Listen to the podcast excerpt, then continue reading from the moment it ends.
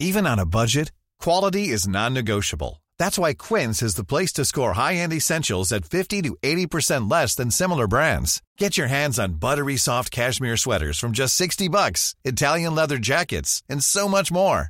And the best part about Quince, they exclusively partner with factories committed to safe, ethical, and responsible manufacturing. Elevate your style without the elevated price tag with Quince. Go to quince.com slash upgrade for free shipping and 365-day returns.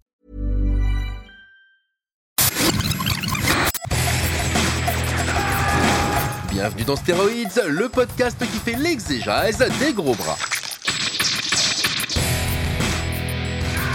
Avec Stéphane Moïsakis et Julien Charpentier. Bienvenue dans ce nouvel épisode de Stories the Podcast. Je suis Stéphane Wissakis et je suis avec mon ami Julien Charpentier. Salut Julien. Salut Stéphane, bonjour à tous. Pour parler de, on l'avait teasé la dernière fois, pour parler de The Town de Ben Affleck. De et avec Ben Affleck. Voilà.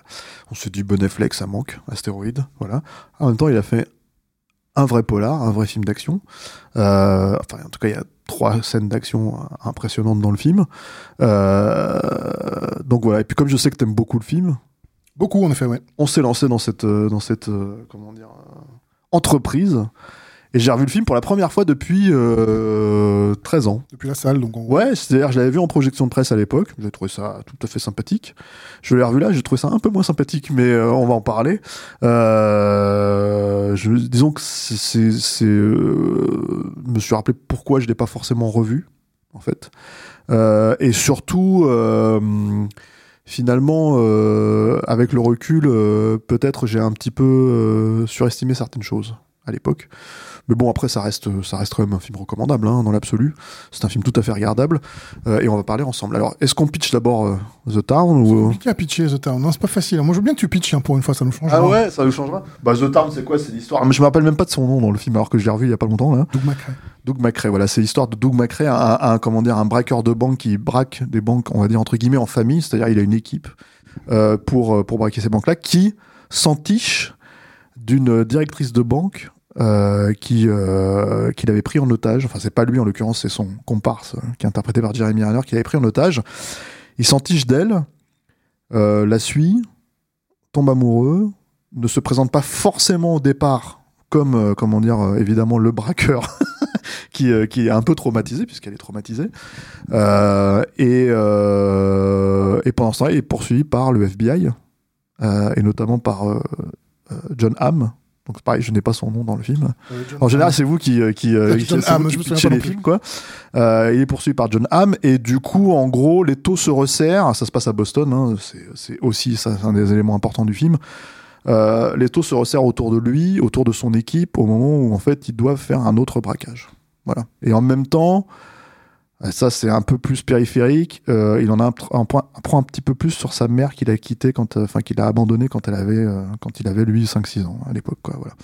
Euh, c'est périphérique, mais c'est important dans l'écriture, je pense, du film. euh, et voilà, on va en parler. Alors, Monsieur Charpentier, qu'est-ce qui vous a plu dans ce film? Voilà. Alors, bah, déjà pour moi, il y a quelque chose de, de, de, de- au- au-delà du film lui-même, il y a son réalisateur, il y a, il y a Ben Affleck. Ben Affleck, pour moi, c'est vraiment son passage à la réalisation, c'est l'histoire d'une renaissance. Ben Affleck, c'est l'acteur de Daredevil. Quoi. C'est- Ben Affleck, c'est l'acteur de Piège fatal. Ben Affleck, c'est l'acteur de Amour trouble. Bref, Ben Affleck, on avait une... Moi, je suis sûr que t'aimes bien la somme de toutes les peurs. J'aime beaucoup la scène de Ouais. Euh, je sais pas pourquoi. Je, tu sais, je, je me suis dit, c'est des années 90, mais non, en fait, puisque c'est sorti 2002. en 2002, mais ça à ressemble quand même aux années 90. Mais en tout cas, Ben Affleck, c'était un acteur pour le moins compliqué, avec une carrière pour le moins compliquée, puisqu'il jouait pas forcément très bien dans des films qui étaient pas forcément très bons. Et, euh, et puis du coup, en fait, je pense que la plupart, euh, il, est, il, il a explosé très très jeune, hein, aux alentours de 26-27 ans, euh, avec euh, en gagnant l'Oscar du meilleur scénario pour Will, pour Will Hunting avec Matt Damon. Puis ensuite, il- ça fait partie de ces, ces, ac- ces acteurs où Hollywood, dès qu'ils repèrent un jeune premier, ils veulent absolument en faire une star. Euh, et une star, ça veut dire qu'il y a quand même mine de rien un certain type. Tu sais, on avait dit la dernière fois que j'aimais bien, euh, j'aimais bien quand Chris Pine jouait l'école bleue. Euh, J'aime bien quand Jeremy Renner joue l'école bleue parce que je trouve qu'ils ont, ils ont la gueule à faire ça. Et pourtant, ils essayent quand même d'en faire des jeunes premiers. Et Ben Affleck, il avait gueule de jeune premier, donc ils en ont fait un jeune premier. Il était un Moi, je peu trouve qu'il a une tête de présentateur télé. Ouais, il, il était un peu falot, il est un peu falot, il manquait un peu de charisme. Et puis, euh, puis déjà, il a vieilli, donc en général, il- quand tu vieillis, tu prends un peu de la gueule, et lui, il a vraiment pris de la gueule pour le coup. Et puis, il a décidé de se mettre à la mise en scène. Et moi, je trouve que c'est la meilleure décision qu'il ait prise de sa carrière. parce que euh, son premier film c'est pas The Town, hein, c'est Gone Baby Gone, dans Ouais, lequel il ouais, n'a- c'est dans lequel vrai. il n'apparaît pas. Et, euh, et ça a été un réalisateur Et, et- et il n'apparaît pas de manière volontaire, c'est-à-dire qu'il s'est vraiment mis en retrait. Oui. Parce que, en gros, à cette époque-là, il faut aussi dire qu'il était surmédiatisé, enfin, quelques Parce années auparavant. C'était euh, sa première, maintenant c'est la première, sa première histoire avec euh, Jennifer Lopez. Exactement. On les surnommait affectueusement Benifer. Bénifère, exactement. Et, euh, et euh, ce qui s'est passé, c'est que, en gros, euh, la surmédiatisation l'a poussé à, de, enfin, à être détesté par le grand public. Faut dire que, effectivement, comme tu l'as pointé du doigt, la qualité des films n'aidait pas. Donc, bon. En gros, euh, euh, pour se dire que un film comme euh, Gone Baby Gone ne ressemble pas à, je sais pas moi, Famille Allouée, euh, effectivement, Amour Trouble, euh, le fameux Gigli, en fait, qui avait, qui avait eu. que j'ai les- honnêtement jamais vu. hein. J'ai juste Non, non, je entendu l'ai vu, parler. je l'ai vu, je l'ai vu. Et tous ces films-là, en fait, bah, il s'est dit, je vais pas apparaître dedans, je vais foutre mon frangin dans Gone Baby Gone, qui est une adaptation de Dennis Lehan, hein, d'un roman de Dennis Lehan, euh, qui se passe aussi à Boston. Euh, et effectivement, après, bah, il s'est, lancé sur The lancé sur le Town. Et, effectivement, ce que je trouvais intéressant, c'est que euh, Ben Affleck, puisqu'il a gagné l'Oscar du meilleur scénario, c'était pas un cinéaste gagné, c'était un, c'était un scénariste gagné. Euh, qu'on aime ou pas euh, Will Hunting, on a le droit de trouver que c'est nul, etc. C'est plutôt bien construit. Un scénario, au final, c'est une construction. Et c'est plutôt bien construit, Will Hunting. Et quand il a fait euh, Gone Baby Gone, il s'est dit, euh, bah, en fait, je vais effectivement me baser sur un roman. Euh, parce que comme ça, j'ai déjà euh, un terreau qui a déjà prouvé sa valeur. Dennis Lane, c'est pas un manchot, hein, il est très très bon ce gars. Si vous en avez jamais, si vous en avez jamais lu, je vous, conseille de lire du Dennis Lane, particulièrement les histoires de ces deux euh, de ces deux euh, détectives privés euh, qu'on voit dans Gone Baby Gone, qui sont Patrick et Angie, j'ai oublié leur nom de et si vous êtes anglophone, je vous conseille de les lire plutôt en anglais parce qu'il a vraiment une patte. c'est pas très très dur à lire en anglais, mais il a vraiment. Euh, Sinon, pour ceux qui connaissent pas, qui n'ont pas forcément eu Gone, Mystic River, c'est, c'est, aussi le Dennis Lane. Clint, en fait, c'est adapté. Donc voilà, c'est, c'est, euh, normalement, vous connaissez même de loin, quoi. Et, euh, et donc, euh, c'est vrai que la plupart de ces, de, ces, de ces films, en fait, sont des adaptations de romans parce qu'il prend une base euh, pour être sûr ensuite d'être, euh, je dirais, le meilleur conteur possible. C'est pas un très grand formaliste et je pense que c'est sans doute les choses sur lesquelles tu voudras revenir plus tard dans le podcast. Mais je trouve que c'est un, c'est un conteur. Il sait raconter, il sait prioriser son information comme il faut pour que euh, il sait euh, mettre ce qu'il faut dans ses personnages pour qu'on les comprenne. Donc du coup, moi je prends énormément de plaisir à voir ces constructions là qui qui donnent des films que je trouve en tout cas pour ces trois premiers, vraiment passionnants. Euh, donc les trois premiers, c'est donc Gone Baby Gone, The Town et Argo. Argo. ok, qui pour le coup, il a eu, a eu l'Oscar du meilleur film à l'époque et ça sorti en 2012. Alors, euh, c'est effectivement c'est l'histoire d'une renaissance, comme tu as dit. Moi, je serais un petit peu plus, euh, comment dire, spécifique là-dessus. C'est-à-dire que l'avantage en fait d'avoir justement gagné le scénario du, du meilleur scénariste à l'époque de Will Hunting, avant d'aller faire du Armageddon, avant d'aller faire du Pearl Harbor, avant d'aller se retrouver dans la somme de toutes les peurs, avant de faire tous ces films-là, en fait, tous ces trucs de stars, euh, un peu, euh, comment dire, où, il essayait de faire le proto Tom Cruise, euh, période Top Gun, tout ça, etc., etc. Euh, en vrai, comment dire, c'est un avantage parce que ça teinte un minimum son aura. C'est-à-dire que quand il revient avec un film comme Gone Baby Gone ou comme The Town, il peut se le permettre euh, parce qu'il a justement cette aura de, d'Oscar, euh, de, personne oscarisée pour un scénario. Euh, toutefois, moi j'ai le sentiment, et c'est un peu le, truc, c'est un peu l'impression que m'avait donné The Gone Baby Gone, et, un peu The Town, mais comment dire, un peu moins à la revoyure. Vraiment à l'époque, c'était, c'était clairement le cas. C'est que, en fait, c'est ne prenons pas de risques. C'est un film qui est proprement fait, proprement raconté, comme tu le dis, mais qui ne prend vraiment pas de risques, je trouve. C'est-à-dire qu'en fait, il reste, dans, il reste dans les rails du bon goût. C'est-à-dire euh, de qu'est-ce qui est bien perçu, oscarisable, euh, comment dire, euh, en tout cas que la critique peut dire, ouais, ah, putain, putain, c'est le Ben Affleck de, de Gigli qui a fait ça, incroyable, tu vois, je veux dire, on s'en- on n'en revenait pas. Et du coup, je trouve que en tant que réalisateur, justement, c'est pas forcément l'aspect formaliste qui me pose problèmes dans son film, même si je trouve qu'il y a des vrais problèmes de raccord de mise en scène hein, euh, dans, le film.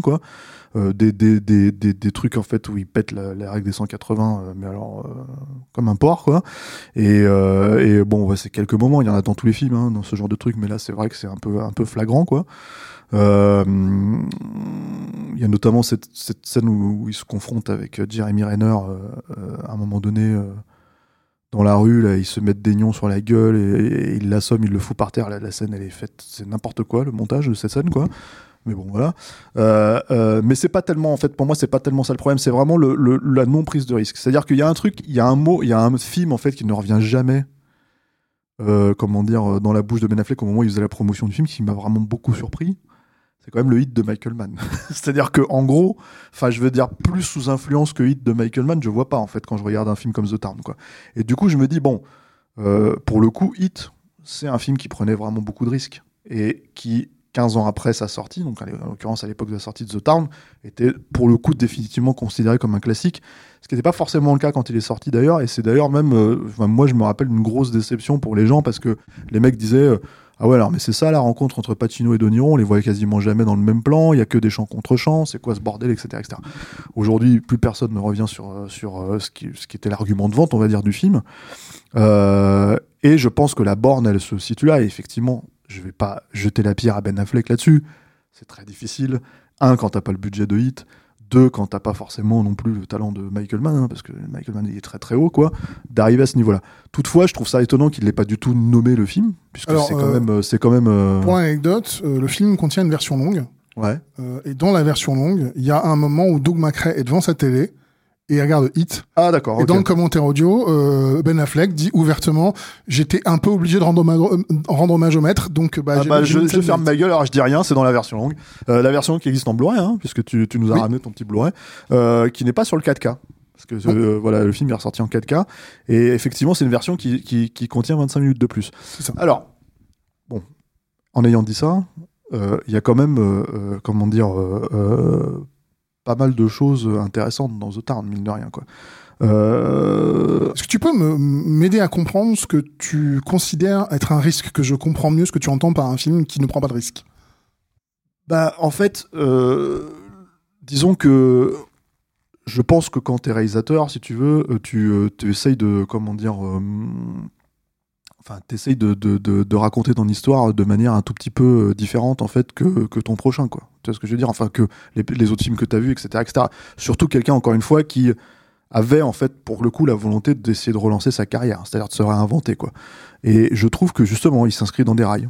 C'est-à-dire qu'il fait, c'est encore une fois, des versions plus petites, tu vois, euh, des autres films, quoi. Ce Gone Baby Gone, certes, c'est la même source de matériaux, mais c'est une version plus petite de Mystic River, quoi. C'est-à-dire, je parle vraiment en termes d'approche et de la façon Je- dont c'est coup, abordé. hein. peux- Pour le coup, autant je peux comprendre que The Town est une vraiment plus petite version euh, de, de Hit. Euh, ça, je l'entends. Par contre, sur Gone Baby Gone, je suis un peu plus surpris parce que c'est la même thématique, mais c'est pas du tout le même traitement, c'est pas du tout le même ton. C'est Ah, moi aussi, je pense qu'il y a un côté mortifère qui est, qui est similaire. Après, encore une fois, enfin, je veux dire, euh, pour moi, le, le, le, le truc, enfin, t'as quand même, des- de, enfin, de ce que je me souviens de Gone Baby Gone, t'as quand même des moments. alors, encore une fois, c'est la même source, euh, ça, c'est la même, la même, le même auteur qui est derrière, donc c'est encore une fois difficile qu'en plus, de, Denis de pointer du doigt. Mais Dennis Lehane, euh, faut savoir que quand il était euh, avant de- de- d'être écrivain euh, connu, il a travaillé dans un dans un refuge pour enfants. Et donc euh, toutes les horreurs qu'il a pu voir d'enfants battus, de euh, d'enfants qui ont été cassés parce qu'ils ont vécu, forcément ça abreuve de façon quasiment systématique euh, son œuvre. Bien sûr, voilà. Donc le truc, c'est que donc t'as as cette, cette notion-là que tu reconnais, si tu veux, et il y a ce truc en fait de pas dépasser. C'est-à-dire jamais dépasser vraiment des cadres, euh, des cadres en fait, euh, à mon avis limités. C'est-à-dire que je pense qu'un mec comme Ben Affleck ah, s'en est pris plein la gueule en fait avec, euh, comment dire, avec les, médias, tu vois, les critiques. Et je veux dire, c'est quelqu'un quand même qui a essayé de, comment dire, d'être une star. C'est enfin, qui, l'a été d'ailleurs hein, à une époque, voilà. Qui, comment dire, à mon avis, il a analysé ça.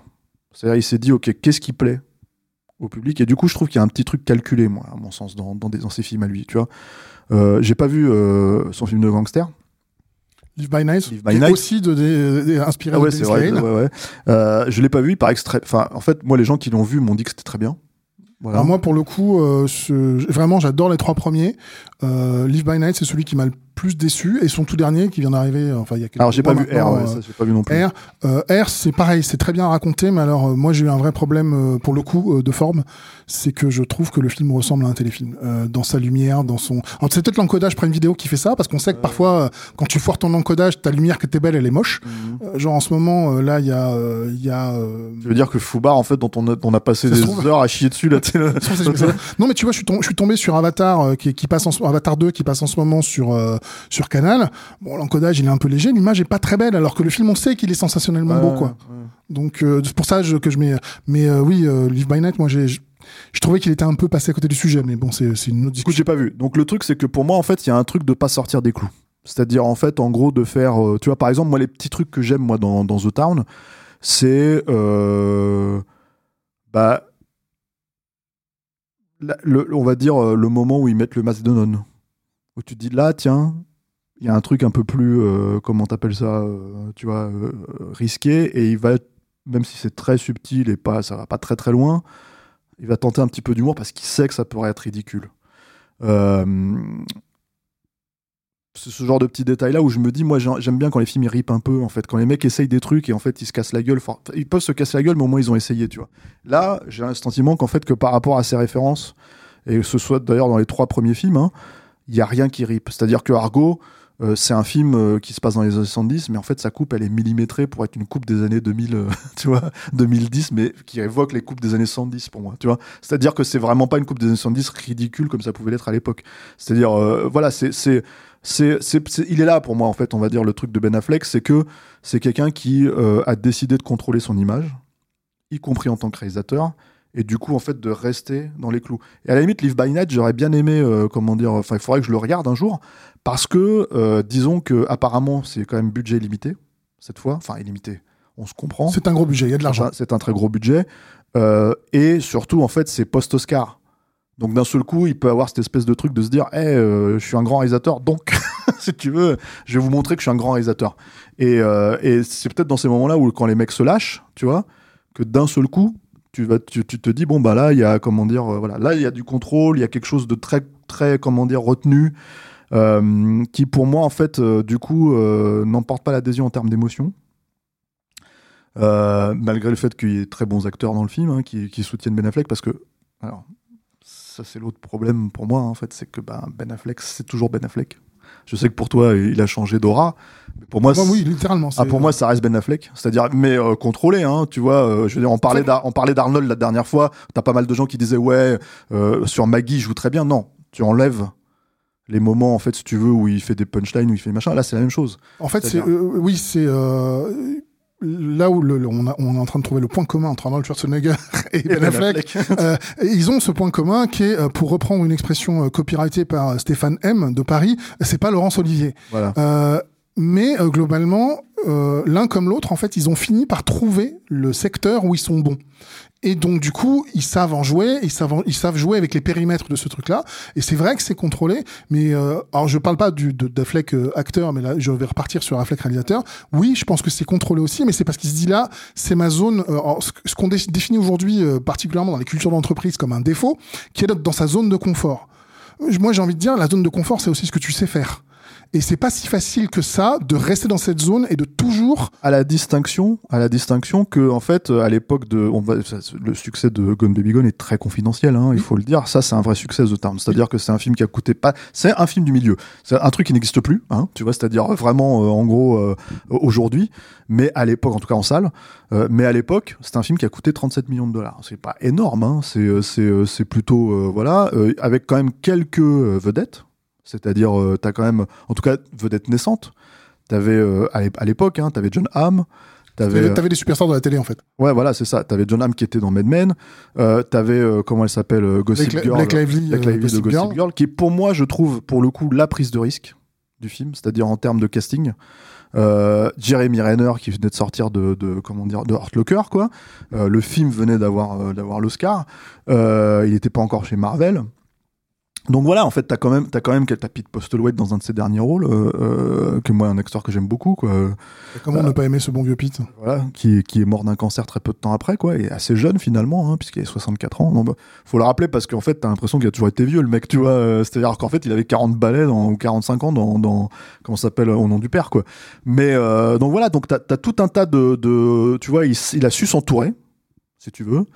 Euh, il a su, euh, euh, prendre un matériau de base, tu vois, où il le dit lui-même, hein, si je dis pas de bêtises, quand il a, pas été vraiment question d'adapter Chuck Hogan, puisque c'est lui qui l'a fait lui-même. Et en gros, sur le premier, la première version du scénario, et ce que Ben Affleck a fait, c'est finalement prendre quelques éléments du film et en fait se les réapproprier un tout petit peu pour les tailler à sa personnalité, la question, c'est vraiment quelle est la personnalité de Ben Affleck? Est-ce que le Ben Affleck, c'est le Ben Affleck de Pearl Harbor, tu vois? Ou de, tu vois, j'ai envie de dire Daredevil, etc., etc., puisque c'est un peu l'image qu'il avait en fait à cette Bah, Toi époque-là. qui voulais quelqu'un qui prenait des risques et qui part en saucisse, t'as eu Daredevil, hein Non, non, ouais, mais ça, non, mais ça, c'est même pas des risques. C'est, c'est, c'est, ça, c'est carrément, c'est, c'est de l'ego de star euh, mal, euh, mal, euh, mal digéré, quoi. C'est- c'est- C'est de la cocaïne, me digérer à ce niveau-là de la compétition. Exactement. Non, mais voilà, 30 ans, tu, quoi. tu- tu m'enlèves les, ça, j'en sais rien. Peut-être, mais peut-être pas. Mais tu vois, le truc, en tout cas, c'est que voilà, c'est, on est dans, on est un peu dans cette logique-là, effectivement. Et, et le truc, en fait, si tu veux, c'est que là, du coup, en gros, si tu veux, la question de savoir si Ben Affleck était capable de faire The Town, elle était pas forcément évidente, hein. Euh, c'est-à-dire, moi, quand j'ai vu la bande de Town la première fois, j'ai fait, ah ouais? Tiens. Ah, mais pour moi, ça fait une vois, surprise c'est, aussi, parce que comme tu l'as dit, Gone Baby Gone, c'est un petit film. C'est Euh, confidentiel. C'est confidentiel euh, et c'est aussi un petit budget. C'est un film entre guillemets humble où il y a euh, pas d'effets, où il y a pas de séquence d'action. C'est c'est vraiment un polar parce que ça reste un polar, mais c'est un polar basé avant tout sur des chants contre chants de gens qui parlent. Et c'est pas pour moi c'est pas une insulte hein, de dire Non, ça. non, hein. C'est juste un petit film. Et, et de mémoire, je ne l'ai jamais revu, hein, mais de mémoire, j'avais trouvé ça correct. Je me suis dit, oh, c'est pas mal. super Tu vois. bien. Ouais. Sauf que bon, casser Affleck en Patrick, ça le fait moyen. Mais c'est parce que j'ai du mal avec C'est casser pas un très Affleck. bon acteur, mais. Mais Pas Laurence Olivier non plus. décidément, pas grand monde que Laurence Olivier. À part Euh, Laurence Olivier. Euh, lui-même. Euh, du coup, j'ai oublié ce que je voulais dire. Voilà, c'est. c'est- Euh, oui, mais enfin voilà. En tout cas, sur, sur The Town, moi, je trouve qu'il y a, il y a- il y a- peut-être qu'il n'y a pas de prise de risque. Tu, tu as raison, mais il y a cette volonté euh, d'artisanat, de dire euh, c'est un film ambitieux, mais on va le faire du mieux qu'on peut, en faisant attention à ce que ce soit bien écrit, c'est le cas, que ce soit bien joué, c'est le cas, que ce soit correctement réalisé. Moi, je pense que c'est le cas aussi. C'est pas grandiose. Je, je, je- bon, je mettrais une- un bémol vraiment sur Ben Affleck. Je le trouve pas meilleur en fait que, que dans Daredevil ou dans machin. Je le trouve. C'est-à-dire que le rôle est différent. Là, il est plus contrôlé. Il sait, il, il sait où rester. Ouais. Moi, je pense qu'il s'est écrit deux trois monologues là où il, euh, tu vois, où il se dit tiens là hop, je peux, je peux, je peux vendre ça, tu vois. Genre le truc notamment sur sa mère et tout quoi, où, où, où c'est je, je parle de moi, mais en même temps je parle pas de moi, puis en fait finalement je parle de moi quand même. En fait, il y a une espèce de truc qui est pas, encore une fois, c'est pas Exotown qui leur a eu l'Oscar, hein, c'est pas la question. C'est qu'en fait, par contre, il peut, il peut en fait euh, amadouer la critique avec un truc comme ça. Euh, moi, en Rebecca Hall en face, elle est très bien. Moi, ça a été, à l'époque, c'était une découverte. hein. Je, je crois pas l'avoir vue. En fait, je l'avais peut-être vue dans un ou deux autres films, mais, mais, euh, mais elle était assez jeune encore à l'époque. Moi, je l'ai pas 26, vu 27 beaucoup, ans. pour être tout à fait honnête. C'est- une dame que j'ai vue dans, je sais pas, trois, quatre films, pas plus. Mais c'est vrai que dans The Town, pareil, ça a été waouh, mais elle sort d'où, elle, quoi? Ouais, elle est super bien. Elle est super bien, elle est touchante et tout ça, etc. etc. Euh, voilà, après, pour moi, la problématique de Ben Affleck dans le rôle principal, c'est surtout de porter l'émotion du film. C'est-à-dire que, on en a un petit peu parlé, euh, pour moi, en fait, euh, tailler la psychologie du personnage, il fallait pas que ça devienne un plot point, en fait. C'est-à-dire que tout le truc sur sa mère, ça devient un vrai plot point. Et en fait, Oui. pour moi, ça, c'est une problématique dans le film. Alors, pas, pas, ça peut ne pas l'être. hein. On peut considérer que voilà, ça ne le serait pas si c'était porté émotionnellement, à mon sens, tu vois. Je me dirais bon, ok, c'est c'est c'est le, le- la carte à jouer. Donc, c'est une intrigue secondaire. C'est qu'est-ce qui s'est passé avec la mère de Ben Affleck?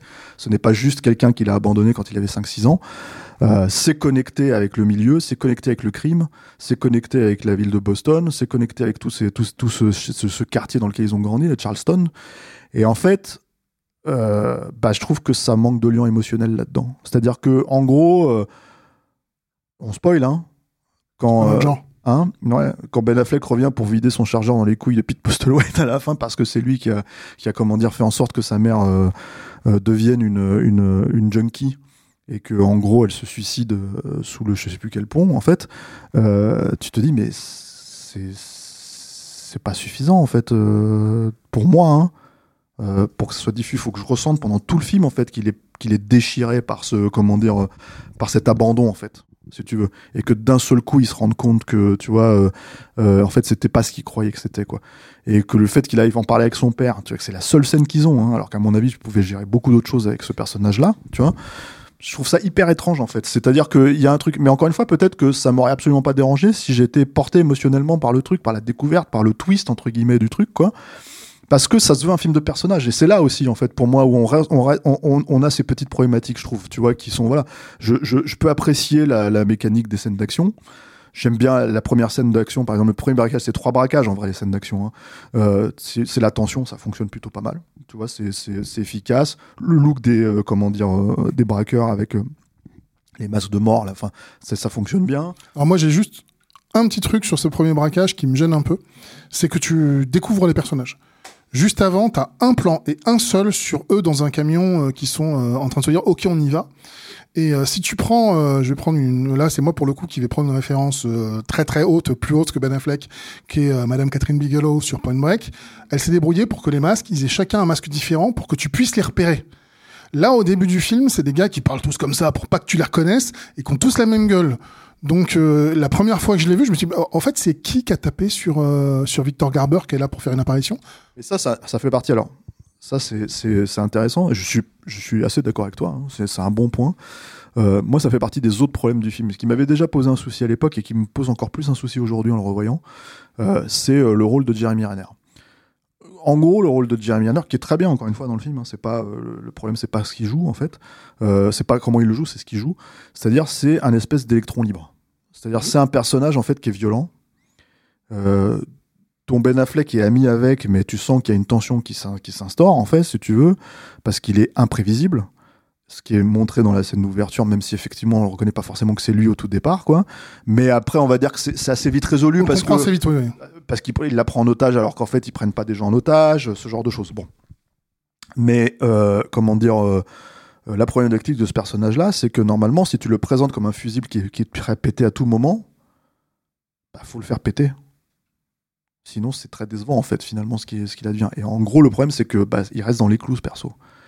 Et en vrai, euh, prendre des risques, puisque tu me posais la question ce que ça voulait dire, c'est Joe Pesci dans, dans, dans, Les Affranchis. C'est-à-dire que en gros, euh, euh, c'est un personnage qui pourrait être totalement ridicule. C'est un mec qui fait 1m20, euh, j'exagère évidemment, qui, qui est le plus dangereux de tous, tu vois, alors qu'en fait tu te dis, mais normalement, n'importe quel autre personnage l'écrase en fait. Et non, c'est l'inverse, tu vois. Et ça, c'est couillu en fait. Alors évidemment, c'est devenu un trope, hein, c'est devenu un, un, truc classique en fait d'utiliser Joe Pesci pour ça, dans Casino plus tard, etc. etc. Mais c'était risqué de te faire croire à ça. Je veux dire, euh, Joe, Pe- Joe Pesci, la dernière fois que tu avais vu chez Scorsese, avant, c'était en gros, c'était euh, c'est dans Raging Bull, où il se prend une branlée par son frère, euh, par Robert De Niro, quoi. Donc le truc, si tu veux, c'est que pour moi, déjà, je, je, cite cet exemple spécifique parce que je pense que c'est leur la version bostonienne de, du, comment dire de Joe Pesci, on va dire, si tu veux, c'est-à-dire le, le, le, le- mec imprévisible, le fusible en fait qui va péter, quoi. Mais en plus, finalement, euh, euh, c'est quelqu'un qui reste aussi dans les clous. C'est-à-dire c'est un personnage qui reste dans les clous et qui ne, qui ne va pas en fait faire ce que tu attends qu'il fasse de lui, tu vois. Ce qui aurait pu être payant si en fait, à mon sens, il y avait une touche émotionnelle encore là-dessus aussi, c'est-à-dire supplémentaire, c'est-à-dire s'il jouait vraiment, voilà. Et je pense en fait que c'est tout le problème en fait de, de ce film-là, de manière générale, c'est que à mon avis, à force de rétention, Ben Affleck n'ose pas aller trop loin dans l'émotion. À la limite, je trouve que le seul perso qui est vraiment touchant parce que il est pété, C'est Christa. ah ouais, et c'est-à-dire qu'en gros, et, et même, c'est nana qui est très belle, hein, Blake Lively, hein, vraiment, hein, euh, je veux dire, euh, moi pour l'avoir interviewé en vrai, euh, alors, euh, tu peux pas, objectivement, tu peux pas la trouver moche, euh, mais euh, quand tu la vois rentrer dans la pièce, tu te dis, ah oui, je comprends en fait euh, ce qu'elle dégage, quoi. Je comprends vraiment le truc quand tu vois, souvent quand tu rencontres des, vedettes, tu peux être déçu. Là, c'était l'inverse, tu vois, je me suis dit, ah ouais, ouais, euh, j'avais pas mesuré à quel point, en fait, si tu veux, elle dégage quelque chose, quoi. Et mine de rien, pour une nana qui est aussi belle, jouer une espèce de white trash. Parce qu'il faut le dire aussi, ça c'est un truc qu'on n'a pas dit, mais c'est un blanc exploitation. Hein. enfin, je veux dire, il y a que des blancs dans ce film, quoi. C'est c'est c'est l'inverse de la black exploitation totale, quoi. C'est enfin voilà.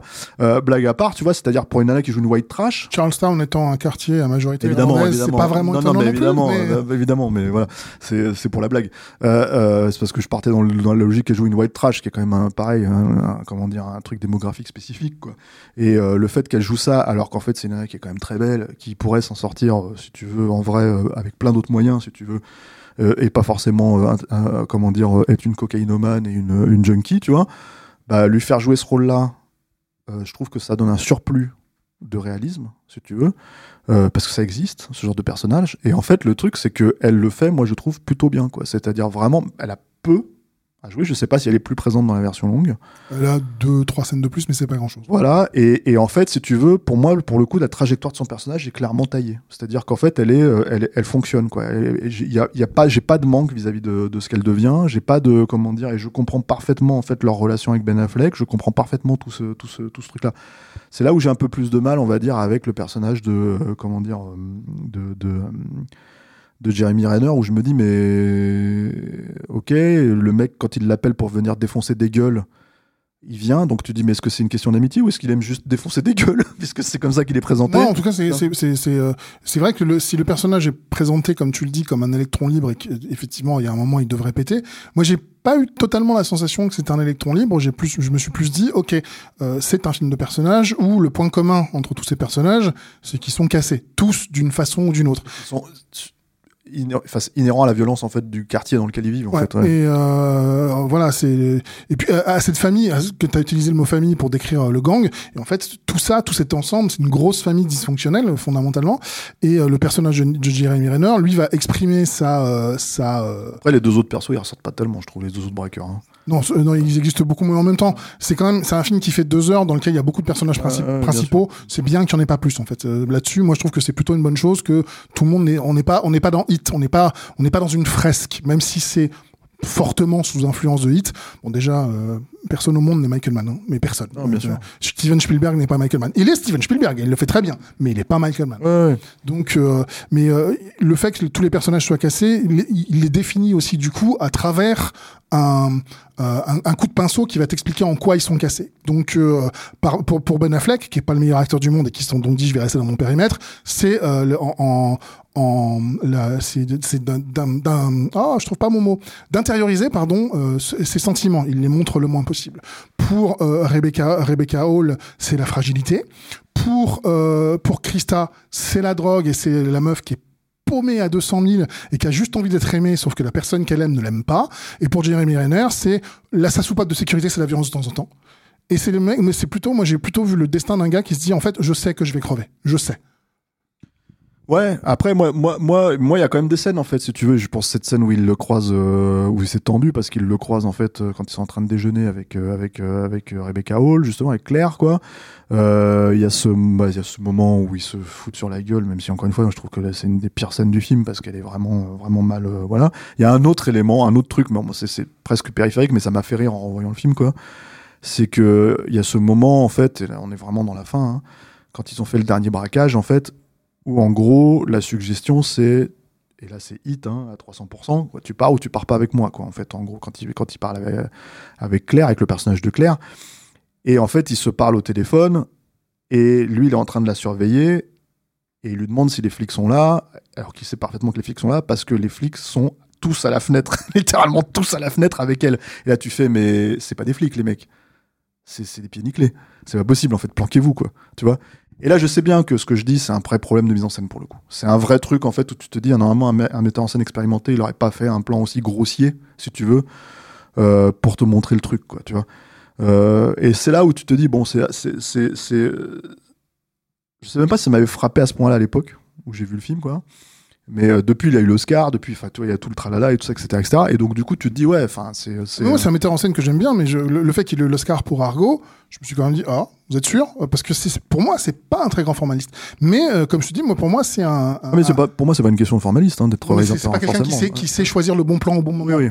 Euh, ce qu'il sait faire, c'est raconter. Euh, et euh, pour moi, je vais te donner trois exemples qui sont. euh, on, a, on avait déjà parlé dans un dans un stéroïde euh, vidéo euh, de ce que un setup et un, un, un payoff.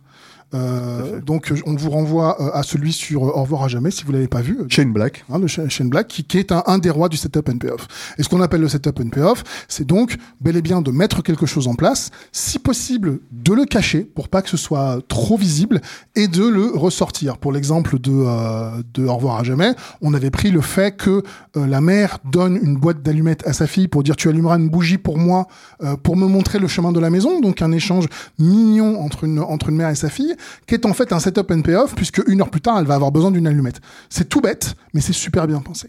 Et il y en a trois comme ça dans le film qui sont très bien faits, je trouve. et qui pour moi donne la valeur euh, que j'aime dans ce genre de film là. Le premier, c'est euh, la scène de sexe, euh, pas entre Krista et Ben Affleck, et Doug McRae, mais celle entre Rebecca Hall et, et Ben Affleck où ils sont dans le salon et euh, ils commencent euh, à, s'embrasser l'un l'autre et lui dit est-ce que ça te dérange si euh, on va dans la chambre? Je veux pas te pousser hein. c'est juste qu'il y a mon oncle le chauffeur de bus qui voit tout. Et tu penses à ce moment-là que c'est un trait d'humour que c'est euh, bah, le mec qui pousse un peu pour euh, pour arriver à ses fins.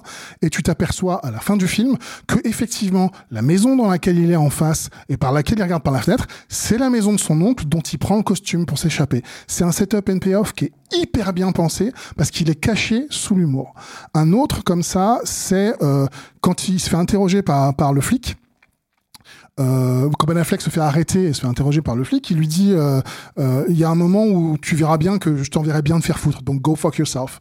Et, euh, et en fait, à la fin du film, quand euh, le, le, flic ressort euh, de la de la planque ratée euh, avec ce plan effectivement grossier de la fenêtre, il trouve sur sa euh, sur sa euh, voiture un petit mot sur lequel il y a écrit Go fuck yourself. Et là, c'est pas du setup and payoff, c'est du setup and payoff classique, il est pas très bien caché. Par contre, il rajoute une petite réaction qui fait que l'avocat de la nana passe à ce moment-là et tu lui tends le papier et il fait c'est pour toi. Et ça, pour moi, ça rajoute énormément de valeur ça à setup le personnage. C'est-à-dire qu'en fait, le truc surtout, c'est que pour moi, il y a un problème. J'ai un problème avec ce personnage-là, c'est qu'il y, y a cette phrase en fait qui est utilisée dans la balance parce que encore une fois, la balance est très bien faite. C'est-à-dire que moi, d'un seul coup, quand j'ai vu la balance, je me suis dit putain, je veux voir ce film, quoi. Tu vois, c'est un, un polar euh, avec des braquages et tout ça, etc., etc. Même s'il y a Ben Affleck, tu te dis qu'est-ce qui lui arrive à ce moment-là. Tu vois, enfin, encore une fois, à l'époque, on avait en tête. Effectivement, l'acteur de Daredevil et de Daredevil et de, et de comment ça s'appelle euh, la somme de toutes les peurs, on l'a pas cité encore.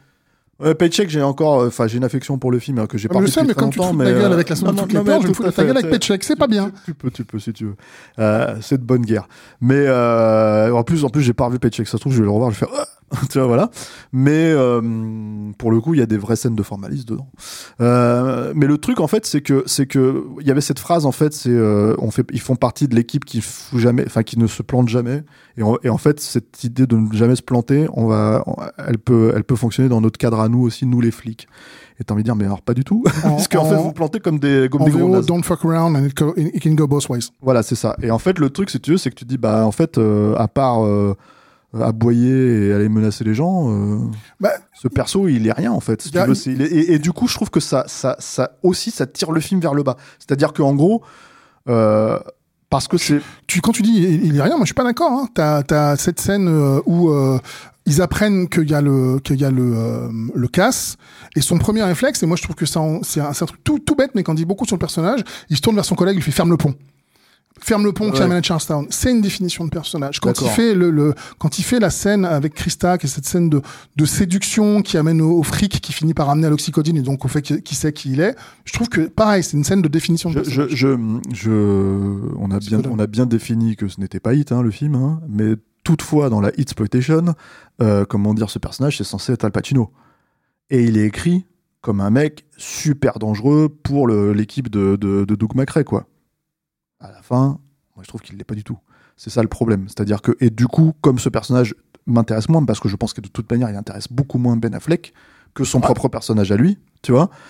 Euh, bah, en gros, je trouve que tous ces moments-là font traîner l'intrigue. Tu vois, c'est-à-dire que vraiment, en fait, si tu veux, moi j'aurais aimé que le film soit beaucoup plus en fait un truc sur la chronique en fait de Boston, quoi. C'est-à-dire du quotidien de Boston entre guillemets. C'est-à-dire que moi j'aurais aimé plus voir le fleuriste, tu vois. C'est-à-dire Pete Pete. J'aurais aimé plus voir ces trucs-là. Et quitte à se concentrer sur le crime, en fait, si tu veux, sur les, sur les, comment dire, bah, Boston, c'est le crime, tu vois. Euh, c'est les criminels, c'est eux, tu vois. En fait, c'est les personnages de Ben Affleck, c'est des braqueurs. Ils le disent, hein, c'est la, la- la- la phrase d'ouverture. Il y a, y a euh, je sais pas combien la de. capitale du monde du, euh, de- du braquage. Euh, Cri- Criminal Squad n'est pas d'accord, parce que la cap- capitale du monde du braquage, c'est Los Angeles. Je m'y perds. Ah bon, mais bon, peu importe, tu vois. Le truc, c'est que, euh, ouais, mais Criminal Squad, c'est un film de teubé. euh, Enfin, je Bah, tu dire- vois, je l'ai- cité exprès dans Ah la, non, dans la Exploitation. euh, Ah ouais, ouais, personne, personne n'est à la hauteur de. ça, on l'a déjà dit en fait. Non, Personne n'est à la hauteur de Michael Mann. mais The Town, Squad, c'est mieux que Criminal Ah Squad. oui, c'est sûr. C'est- Non, mais c'est sûr que, ah ouais, non, mais si, si au royaume des aveugles. Mais le truc, si tu veux, c'est que, en gros, en fait, ce que je voulais dire par rapport à ça, c'est que on n'est pas aveugle parce qu'on n'est Michael Mann, gars. Non, mais d'accord, mais en fait, euh, euh, je veux dire, ce que je veux dire par là, c'est que quitte à utiliser ce truc-là, autant aller, à mon sens, dans cette direction-là, c'est-à-dire dans vraiment, ce que d'ailleurs Ben Affleck est censé connaître, tu vois, c'est-à-dire en tout cas ce milieu, enfin pas le milieu en soi, mais en tout cas la ville et les fonctionnements de la ville.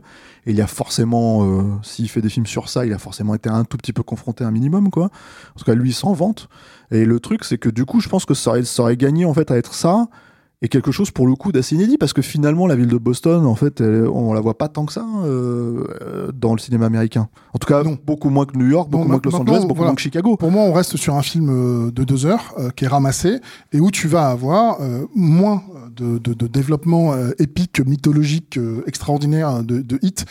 Tu vas pas avoir un développement de la ville. Il va le synthétiser sur une scène avec une patinoire en te disant voilà ce que c'est que la pauvreté. On n'arrive même plus à avoir de la glace sur du patinage Euh, il va s'en servir malgré tout à la fin pour définir un petit peu le personnage de Rebecca. alors j'ai- moi j'ai pas très bien compris si c'est euh, qu'est-ce que ça signifiait en fait euh, ce truc mais apparemment il avait une version de 4 heures en fait c'est la première sa première cut et en fait est-ce que c'est un bout à bout est-ce que c'est un vrai cut?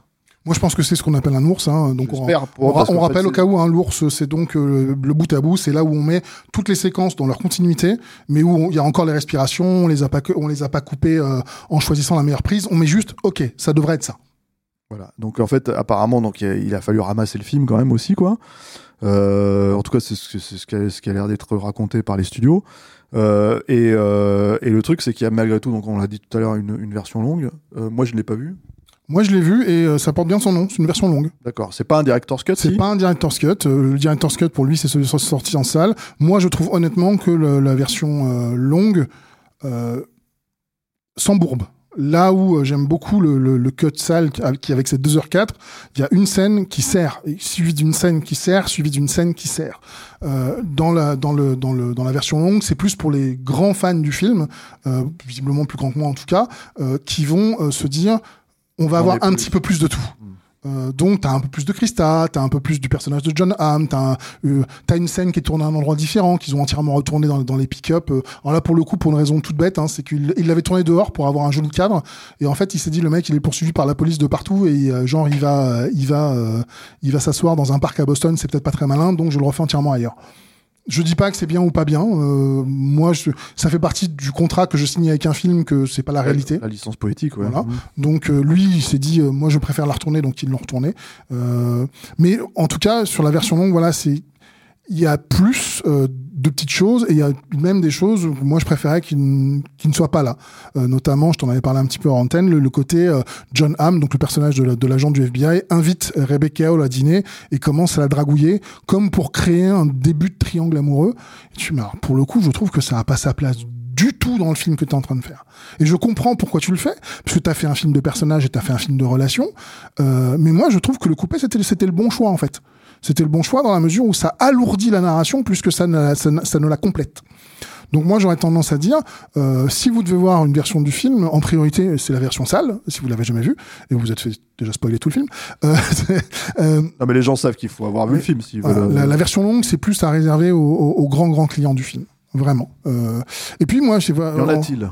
Parce que toi, t'aimes quand même beaucoup le film. Beaucoup apparemment, le ça te mais suffit dans, sa, dans version courte. Peut-être peut-être aussi que euh, j'ai aussi une, une fascination en tant que, en tant que quelqu'un qui écrit, j'ai une fascination pour le rythme. J'ai toujours peur, dans tout ce que j'écris, dans tout ce que j'ai pu faire, que les gens s'ennuient.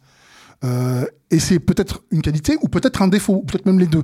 Mais je veux toujours que les gens soient intéressés par ce que je raconte. Conclusion, moi, dès qu'il y a une scène en trop, euh, je me dis ça, enlève, enlève. Je suis impitoyable avec ça, moi. La, la mère de Ben Affleck doit aimer la version longue, je pense. Mais euh, Possible. ouais. Mais tu vois, il y a plein de petites choses comme ça. euh, Cette, cette scène de, de Go for Yourself, on en a parlé. J'aime aussi beaucoup euh, ce, ce tout petit moment euh, euh, qui, pour moi aussi, re- reflète un- non pas la ville, mais, euh, mais l'humanité des personnages. Où euh, à la fin du deuxième casse, quand ils justement ils ont franchi le pont avant, euh, juste avant qu'il ne soit fermé, ils s'arrêtent pour changer de bagnole et ils, se- ils commencent tous à sortir les trucs. Et là, ils tournent la tête et puis il y a un flic dans sa voiture. Et c'est une scène euh, que je trouve humoristique. Mais en fait, c'est c'est un Ouais, voilà, c'est ça. C'est-à-dire qu'en fait, c'est ça fait partie des petites notes d'humour, des petites touches d'humour qui, qui sont bienvenues. C'est-à-dire que en gros, euh, euh, encore une fois, c'est le moment où tu te dis, ok, c'est un film de braquage, c'est inspiré de Hit, mais là non. Là, c'est en plus. Là, c'est quelque chose d'autre. C'est comme quand tu regardes Dark Knight, tu vois, par exemple, et que toute évidence, la scène d'ouverture, c'est inspiré de Hit, sauf que bah, t'as tout le truc où, les- où tous les jokers commencent à se tirer les uns sur les autres et on sait plus lequel est lequel, tu vois. Et là, tu te dis, ok, ça, c'est pas dans Hit. Tu vois, c'est ces moments-là, en fait, si tu veux, quand ils sortent de la référence, Et tu parlais tout à l'heure de. il, de- devient leur propre film. Et alors, moi, je trouve que c'est très léger quand même dans, dans, dans, dans The Town. Mais voilà, c'est bienvenu parce que tu te dis, voilà, là, c'est différent. C'est pas, c'est pas, euh, là, d'un seul coup, tu sors de Michael Mann, euh, le grand, euh, comment dire, le grand réalisateur, si tu veux, que tu essayes d'atteindre, en fait. Bah, mais c'est pour ça que euh, c'est pour ça qu'un un- un- euh, sur une des histoires que j'ai écrites, je- toujours toujours les gens me demandent mais c'est c'est- un truc à la quoi Euh, parce que c'est une question normale pour comprendre à la quoi c'est et à chaque fois tu réponds mais en même temps si je vous dis à la quoi c'est si je vous dis ah je suis en train de faire un truc à la hit c'est je peux pas vous dire ça parce que je vais pas y arriver c'est euh, Ah, mais d'accord, mais bon, là, ils peuvent littéralement Ils pas peuvent se littéralement planquer, pas le cacher, hein, Ouais, c'est sûr. ça. Mais tu Le- vois, tu, parlais tout à l'heure de, de, de la scène de, de euh, Ben Affleck dans, dans le jardin qui explique, euh, qui explique sa mère. Euh, qui explique ce qui était son ressenti de sa mère avant d'apprendre la vérité, qu'elle l'a quitté quand elle avait 6 ans. Et moi, c'est le moment où je le trouve euh, touchant sur une phrase, où justement euh, toute l'intériorité du personnage, la phrase a été écrite pour que ça, ça sent bien. C'est quand il dit quelque chose aussi simple que bon, bah, elle avait plus envie d'être ma mère, et puis voilà, quoi. Et il passe à autre chose. Et moi, à ce moment-là, je sens la blessure. Et ce que je trouve intéressant, en plus, c'est que il dit, euh, puis elle est partie dans une petite ville de Floride, euh, et la petite ville s'appelle Tangerine, et hop, c'est un autre setup qui aboutit au payoff de la fin du film, où quand elle ouvre, euh, parce que du coup, Ben Affleck cache un sac d'argent en lui disant, tu en fais ce que tu veux. Mais en fait, le sac d'argent, il s'en fout, pas pour ça qu'il fait ça. C'est pour la mandarine qu'il laisse dans le sac, tangerine en anglais. Et, en gros, il lui dit voilà où je suis. Si tu veux me rejoindre, tu sais où je suis. C'est aussi un setup and payoff qui est parfaitement pensé, où euh, dans une scène qui est dramatique, on te glisse quand même un petit quelque chose qui va servir une heure après. Je trouve qu'en termes d'écriture, c'est brillant. Un des autres avantages du film, faut le dire aussi quand même, mine de rien, c'est que c'est beaucoup tourné en décor naturel. C'est-à-dire que vraiment c'est tourné dans la ville. Pour la coup, tu la, tu la vois quand même un peu sous toutes les coutures. Il, il s'empêche pas, par exemple, d'aller tourner à Fenway Park, en fait, qui est le, le, le parc euh, de comment t'appelles ça, de, enfin le, Le de stade, baseball en de- fait, le de stade de baseball, baseball euh, mythique des Red Sox à Boston. voilà exactement. Au moins le baseball, euh, j'y connais Mais- rien. Même mais, là, tu euh, vois, mais, quand euh, il montre le plan, t'as pas le nom du, euh, du, euh, du de Fenway. Non, non, il y est pas. J'ai vérifié. Euh, arrêt sur image. Euh, parce que en fait, il y a écrit Yokway, Yokway Way, je crois, ou, Yoki Way, je me souviens plus exactement. Et en fait, c'est la rue euh, qui a changé de nom depuis, mais c'était la rue sur laquelle euh, Fenway Park euh, est. Ce qui fait que pour un fan de Boston, il avait l'information de ce qu'ils allaient, euh, de ce qu'ils allaient euh, cambrioler quelques secondes avant les autres, mais c'est un motif de satisfaction pour un Bostonien forcément. Oui, et puis le truc, c'est que encore une fois, en fait, c'est pas une ville qui est extrêmement montrée, enfin un peu plus ces dernières années, mais le truc, c'est que c'est pas une ville, euh, enfin, je veux dire, euh, tu peux, tu veux pas regarder Boston légal, euh, si tu veux, à la télé pour pour pour avoir forcément un truc de, en fait, un panorama de la ville en soi, quoi. On va dire presque, tu vois. Sociologique et anthropologique bon, les, les mots sont un peu forts pour The Town mais c'est un peu la logique et en gros c'est au moins un des trucs en fait que le film il a vraiment pour lui et qui le différencie un tout petit peu aussi de Hit puisque Hit c'est Los Angeles à fond la caisse quoi c'est-à-dire toutes ses coutures et tout ça etc, etc.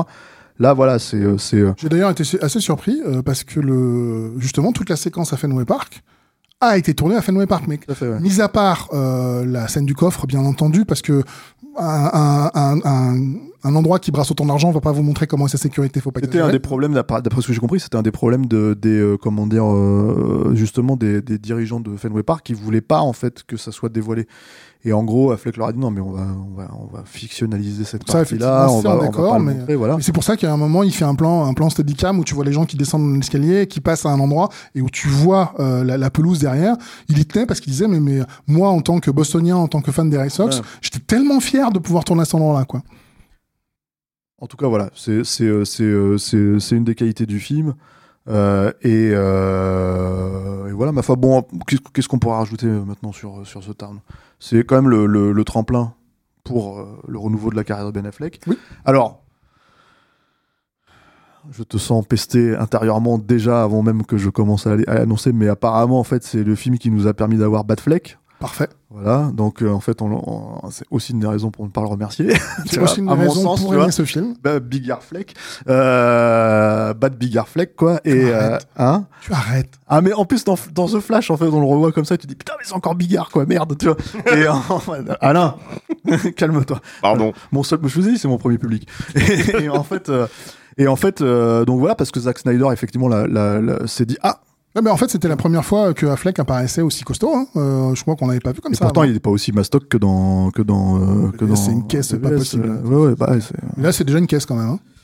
Oui, oui, il est un petit Surtout peu. que Ben plus, Affleck, euh, souvenons-nous qu'il est pas petit. Hein. Il fait 1m93, je crois. ah ouais. C'est un très très grand bonhomme. Hein. Donc, euh, C'est pas flagrant ça quand tu regardes. si, si, ça se voit. je trouve. il Ah dépasse ouais. tout le monde d'une tête. Hein. Fais attention. hein. Ouais, J'ai jamais trop fait Quand attention. justement- Mais quand je fais pas tant attention à Ben Affleck que ça en vrai. Quand il y a sa dispute dans, dans cette scène pas très bien filmée euh, où ils s'engueulent tous les deux là, Oui, mais Jérémy Renner, on le sait qu'il est tout petit. bah, il fait 1m74, c'est pas tout petit. C'est pas très grand. Bah oui, c'est sûr que par rapport à un Aussi grand 1m93, que c'est moi. 20 cm d'écart quoi. Hein? Non mais ça Si va, là, on, on parle pas de toi, là, on parle de, de Jérémy Renner Oui. avec Ben Affleck. Puis toi, on te voit pas, Pas de grave, façon. mais voilà. Euh, Dis pas que tu fais 1m74. Dis aux gens que tu fais 1m95. Voilà, on te voit pas à l'écran. Il est beau, il est fort, il est intelligent et il fait 1m95. Tout ça. Alain Mercier. Voilà. Donc on en est tout, tu nous as coupé là. Donc voilà, donc il est grand. Il est grand et, Et il est grand et c'est Batman. et Voilà. euh, c'était Batman. C'est Batman. Euh, Ça n'a pas été Batman longtemps parce qu'il n'a jamais eu son propre film, ce qui est quand même le Ouais, seul. ça a quand même été Batman euh, de 2016 à là, à 2023. Hein. Oui, enfin plus ou moins, parce qu'il y a eu un autre Batman dans l'intervalle et qu'il n'a véritablement jamais eu son propre film. Enfin bon, bref, Euh, tout ça pour dire que oui, effectivement, Zack, Zack Snyder l'a repéré là-dessus, comme euh, comme les, les amateurs de capture le savent. Euh, capture tout entier vomi sur Zack Snyder absolument Pas tout le temps tout, sauf moi Voilà. voilà mais bon je suis un peu l'invité qui, euh, qui à qui on rappelle sans arrêt qu'il a dit Le rouage qui grippe. voilà. Non, non, mais voilà, c'était pas. c'est- c'est- il se trouve qu'on en parle parce que c'est c'est effectivement le film qui, a, qui, a, qui nous a à la fois amené à la renaissance de Ben Affleck, à l'Oscar de Ben Affleck. À la, j'ai l'impression que la réalisation s'est un peu retombée en, en- comment dire, en, en Bah, désuétude, mais en tout cas, il continue à faire des films. Live by Night a été un échec colossal en salle Euh, Oui, mais c'est un film qui a été lâché par le studio aussi. hein. C'est-à-dire que en fait, le truc, c'est que j'ai pas l'impression qu'ils en aient fait énormément la promotion. Normalement, ce Pas genre de film- énormément. Et moi j'étais assez surpris par la durée du film. Parce qu'autant euh, The Town fait 2h04 et je trouve que c'est plutôt une bonne chose d'avoir ramassé par rapport aux 2h30. Autant euh, euh, sur Live by Night, alors le défaut ou le- que j'ai, c'est que j'ai lu le livre. Donc du coup, bah forcément quand t'a- t'arrives pas t'arrives pas euh, t'arrives pas vierge quand tu vas voir un film comme ça que t'as lu le bouquin tu t'attends à des trucs et euh, pour moi la- la fresque qu'est le bouquin tu peux pas la retransmettre en deux heures sans compter le fait que le personnage principal de, euh, de Live by Night, il a 19 ans. Et que c'est Ben Affleck qui Et l'interprète. c'est Ben Affleck qui l'interprète. Faut le dire euh, parce que je crois que personne sait que ce que c'est quasiment Live by Night. En Ouais, vrai, Enfin, à mon avis, c'est un film qui est complètement oublié Film aujourd'hui. sur la prohibition, euh, Voilà. complètement oublié. Et puis R, bon bah voilà, c'est. euh, alors pour le coup, c'est quand je t'ai dit que c'est une esthétique de téléfilm, il y a, y a- y a la lumière, mais il y a aussi le fait que euh, globalement, il, il a. Pour, pour moi, pour moi, tu, tu pointes euh, dès, dès The Town ces, euh, ces manquements de réalisateur. Moi, ce qui me gêne, c'est quand il en est à son cinquième et que les manquements que tu vois, malheureusement, ils n'ont pas vraiment été taclés. C'est-à-dire qu'il n'y a, pas de moment où il s'est dit bon, euh, là, on va faire un film de réunion. Hein, en gros, c'est globalement euh, que des gens qui euh, parlent de il faut qu'on top Michael Jordan, il faut qu'on top cet étudiant qui est qui va être quelque chose d'incroyable. Et bon bah chant contre chant, chant contre chant, plan général, chant contre chant. Et tu fais, autre chose, fais une séquence où il marche, tu vois, fais un walk and talk, même si tu fais que ça, mais au moins dynamise un petit peu ton truc, quoi. Donc le film est pas est pas est pas nul, hein, loin de là, il est juste moche. Euh, et euh, on parlait de la géographie en parlant d'Arnold euh, la dernière fois. Au niveau géographie, alors certes c'est le meilleur basketteur du monde, mais alors ils ont pas oublié, hein. C'est Mais apparemment, il est même pas dedans. non, mais c'est un choix, et c'est un choix plutôt ouais. pas bête en fait de dire euh, le le sujet c'est lui, euh, mais euh, mais c'est pas ce dont on parle. hein. C'est ce dont on, ou alors c'est ce, c'est ce dont tout le monde parle, mais c'est pas le sujet. Je sais pas, mettez-le dans le sens où vous voulez. En tout cas, The Town, donc film influent, mine de rien, malgré tout. Influent, sa manière, bah, sa manière, puisque puisque il a il a donné Batfleck et comment dire le reste de la carrière oscarisée de comment dire de, de Ben Affleck. Un film, euh, moi finalement, euh, je pense mon, mon souci avec le film, c'est que disons que la surprise à l'époque de se dire que Ben Affleck était capable de faire autre chose que comment dire le Zazou là, euh, euh, kéké euh, absolu, le sous Tom Cruise euh, de cocktail, euh, si tu veux, dans tous ces films qu'il a fait, euh, et qui est capable de faire un polar qui tienne à peu près la route, qui fonctionne, etc., etc. Euh, à part sortie de cette surprise, bah en fait, euh, ça confirme que euh, c'est pas mal, ça se regarde, pas forcément à mon sens une deuxième fois, euh, parce que d'un seul coup les défauts ressortent beaucoup plus, je trouve. Là, mais ce n'est pas ton cas, tu l'as vu plusieurs fois. Je l'ai vu 400 fois et je prends Donc quelque part, d'une certaine manière, on le recommande en fait. Oui. Quoi qu'il- arrive, voilà. Donc merci Monsieur Charpentier pour merci cette recommandation. Merci Monsieur Alain Mercier à la technique, mon premier public, l'homme qui rit à mes, à mes vannes. Enfin, Quoi moi je te remercie pas, tu restes les vannes sur Zack Snyder, salopio. Va. Quoi? Bah, c'est Zack Snyder. Ah, arrêtez de lui taper dessus, il est chouette ce mec. Et Zack Snyder, euh, arrête. non, rajoute pas. On a envie d'en rajouter une du coup là. Et je vais pas le faire. Tiens, voilà. Pour pas, pour Oh, pas, quel grand prince pour ne pas gâcher mon amitié avec toi. Et, et surtout pour pas avoir les Snyder fans, euh, comment dire, dans les commentaires. En plus, tu vois, qui vont, qui vont, qui vont s'y mettre. Euh, Les Snyder Tipper Il y a des Snyder tippers, je crois pas. hein. Je sais Si. pas. Peut-être un peu quand même. Le tipper en bon goût. Merde. Mais ils sont tolérants avec nous. Ah, voilà, non mais arrêtons de parler de Zack Snyder. Donc nos Snyder tippers, non, nos tippers tout court en fait, voilà, on les remercie, merci de nous suivre. Euh, et puis on- mon cher Julien, on se retrouve une prochaine fois avec un autre film. Ça marche. Voilà. Au revoir à bientôt. tous.